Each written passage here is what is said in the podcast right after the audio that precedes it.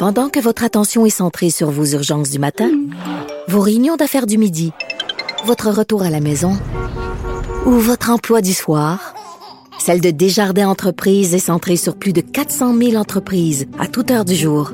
Grâce à notre connaissance des secteurs d'activité et à notre accompagnement spécialisé, nous aidons les entrepreneurs à relever chaque défi pour qu'ils puissent rester centrés sur ce qui compte, le développement de leur entreprise. Ici Ricardo. Et Émilie, marchand d'IGA. On a envie de vous inspirer à bien manger. À moins de 5 la portion. Suffit de repérer les produits valeurs sûres et de les cuisiner avec une de nos recettes. Les valeurs sûres, c'est bien pensé, hein? Bien sûr! Détails sur IGA.net. Ne vous laissez pas berner par ces prises de position saisissantes. Geneviève Peterson est aussi une grande sensible. Vous écoutez Geneviève Peterson. Revient de, on revient sur ce meurtre commis hier en plein jour dans le quartier Saint-Michel à Montréal. Est-ce que les Hells Angels euh, sont derrière tout ça? Est-ce qu'on doit s'attendre à avoir plus de violences armées en plein jour cet été à Montréal, puis même aux environs, là, à Laval, à Rosemère? On est avec André Gélina, qui est ancien sergent détective au SPVM, au renseignement criminel. Monsieur Gélina, bonjour. Bonjour, Mme Peterson. Bon, hier, homme de 36 ans à 16h25 là, à l'angle de Saint-Michel et Crémazie-Est. Euh, il y a des écoles par là, il y a des garderies, il y a des passants. C'est près d'un marché aux puces, d'une station d'essence. Euh, on a évoqué l'idée par rapport à cet événement-là là, que les moteurs auraient commencé leur ménage de printemps, comme si c'était normal en passant. Euh, on veut dire quoi par ça? Ben, en fait, je pense que là, c'est plus un jeu de mots hein, dû au fait qu'on est rendu au printemps. Oui, Mais en oui. fait, ce qu'il faut comprendre, c'est que les organisations criminelles, que ce soit les gangs de rue, que ce soit les motards, que ce soit la mafia italienne, euh, ils continuent toujours leurs activités. euh, et, et là, évidemment, le, le- l'attention est beaucoup plus sur les gangs de rue parce que, évidemment, si on regarde les fusillades qui, qui se produisent, mais les motards n'ont jamais arrêté de, de, de, de, de, de vaquer à leurs occupations criminelles. Et là, ben, ça a été le temps pour eux, évidemment, de faire disparaître un individu parce qu'il avait pu être gênant pour, pour plein de raisons. Alors, ils ont procédé à ça. Je veux dire, ces gens-là n'ont pas nécessairement de calendrier, mais en fait, euh, c'est la nécessité de leurs activités criminelles qui dicte leur conduite, et c'est certainement pas la sécurité publique. Bon, l'homme qui aurait été tué, selon plusieurs médias, serait Sébastien Giroux. Euh, vous me dites, c'est quelqu'un peut-être euh, qui leur nuisait. Là. Il était à quelques jours d'avoir sa sentence après avoir plaidé coupable pour complicité après le fait à la suite d'un meurtre. Donc, c'est un règlement de compte, là, c'est ce que je comprends. Oui, ben oui, c'est sûr et certain. Je veux dire, tu sais, quand on gravite dans, dans le monde des moteurs criminels ou de tout autre groupe, évidemment, à un moment donné, ben il y a beaucoup d'argent en jeu. On peut piler sur les pieds de quelqu'un d'autre. On peut faire des insatisfactions. On peut se contracter des dettes. On peut avoir fait des choses qui ont déplu euh, à, à nos chefs. Fait qu'évidemment, il n'y a pas de pardon dans ce monde-là. Hein. Tu sais, c'est pas, euh, il n'y a pas de blâme, il n'y a pas de. Tu peux pas juste aller dire, je m'excuse d'avoir mal agi. Non, non, évidemment pas, non. Puis c'est un peu la même chose aussi, c'est que les gens qui se mettent, ce qui est important de comprendre, c'est que les gens qui se mettent la- le, le doigt dans l'engrenage du crime organisé, Ouais. ben c'est c'est tout à fait illusoire de penser qu'ils peuvent quitter à leur bon vouloir, sont attirés souvent par l'argent, le pouvoir, le glamour, le, le respect, le- pas le respect comme vous et moi on l'a appris, là, mais le respect là, de de- de- d'être craint par les autres. Mais ce qu'ils savent pas, c'est justement, c'est que la sortie de ça, euh, il n'y a pas beaucoup de, de- d'issues possibles. Hein? Oui, puis là, c'est peut-être moi qui écoute trop de films, Monsieur Gélina. là. Vous me le direz, OK?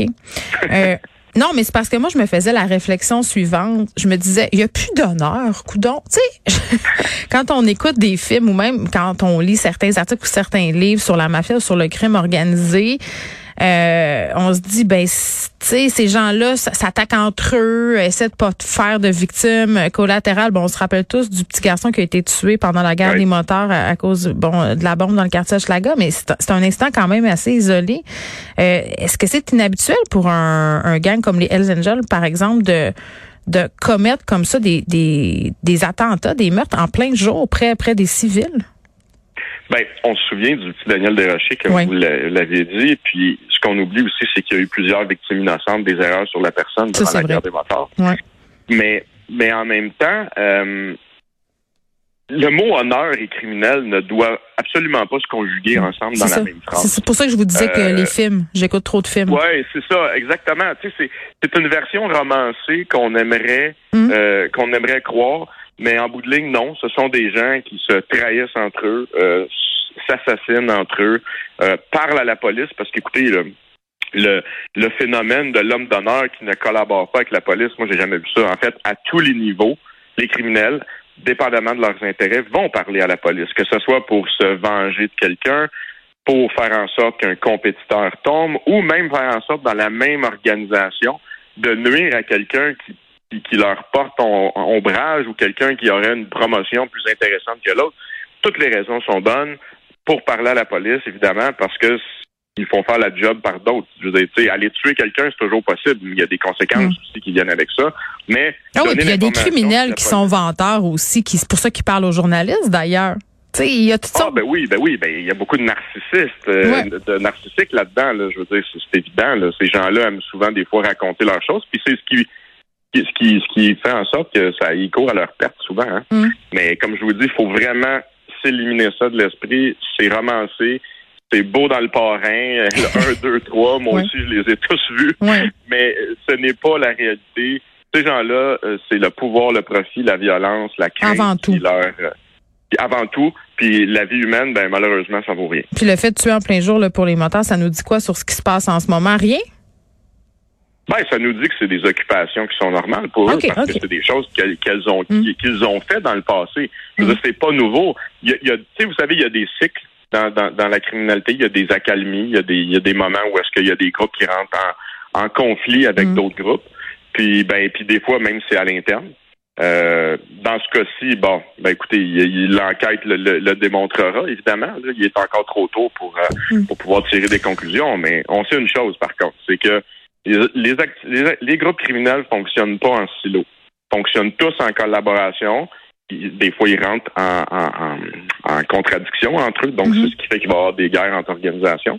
Mais évidemment, pas parce qu'un prend, si vous voulez, le, le, le palmarès que les autres cessent leurs activités. Il faut, faut s'enlever ça de la tête.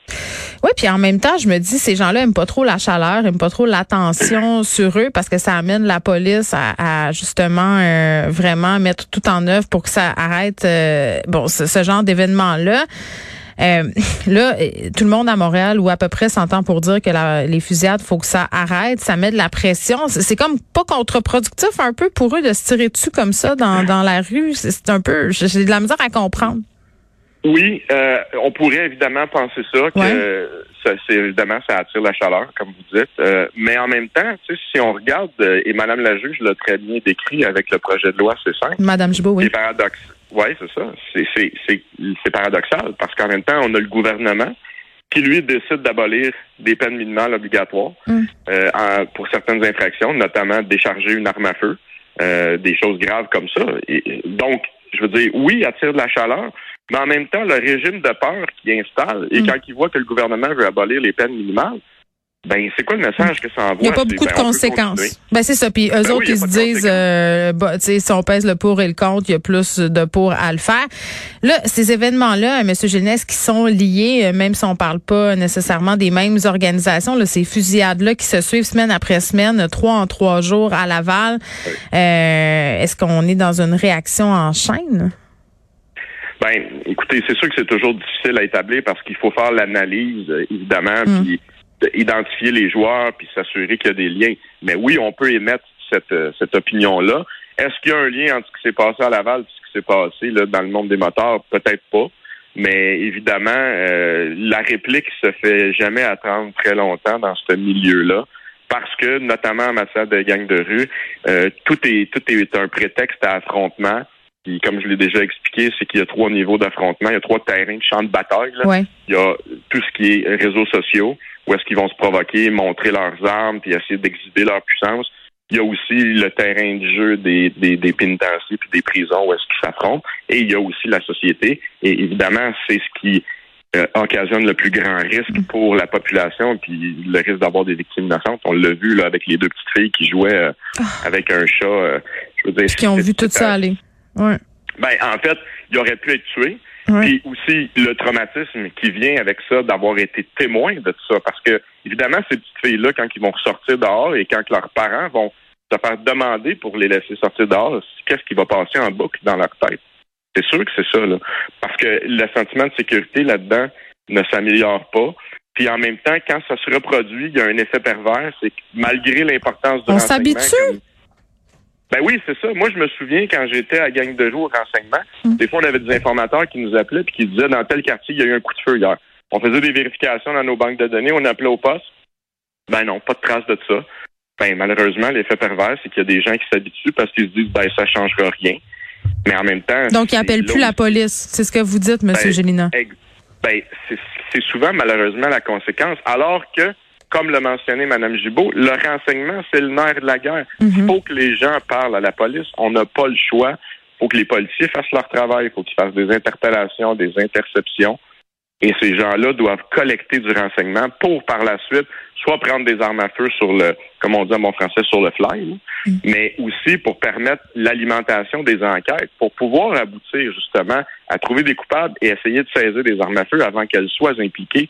Mais on sait pertinemment aussi que les lois sur les armes à feu, ça fait des années qu'on frappe sur le mauvais clou, on cible des chasseurs, des tireurs sportifs, alors que ce ne sont pas ces armes-là qui sont impliquées dans les crimes, ce sont des armes illégales qui rentrent par la porosité de notre frontière avec notre voisin américain qui c'est assez libéral, mettons, comme bande d'armes à feu. Oui, exactement. Puis là, on a l'été qui arrive, les grosses chaleurs. Il y a bien des gens qui pensent que ça va euh, augmenter la violence armée dans les rues de Montréal. J'ai toujours de la Ben, misère. toujours le cas. Oui, mais pourquoi? C'est quoi le lien entre été, chaleur et, et attaque aux armes à feu? J'ai de la misère. Ben, ben, simplement parce que, dans un, c'est sûr que là, on a une, une situation un peu particulière, c'est que depuis deux ans, le centre-ville était pratiquement, pratiquement fermé, là, euh, quand on parle de l'activité nocturne, les bars, qui est un Mm. très grand marché pour un paquet de trafic illicite. Les gens vont tenter de reconquérir ce, ce- ce marché-là qui est très lucratif. Évidemment, il va y avoir des chocs entre organisations, des guerres de territoire. Puis les gangs de rue aussi, c'est un type de criminalité, d'organisation qui euh, met beaucoup d'importance au territoire et à la présence visible. Donc, évidemment, ben c'est souvent plus l'été. Euh, et c'est là que ça recommence. Euh, c'est cyclique. Bon, ben, euh, on va souhaiter quand même, malgré tout, d'avoir un été pas trop pire avec tout ça, Monsieur Gélina. Merci beaucoup d'avoir été avec nous.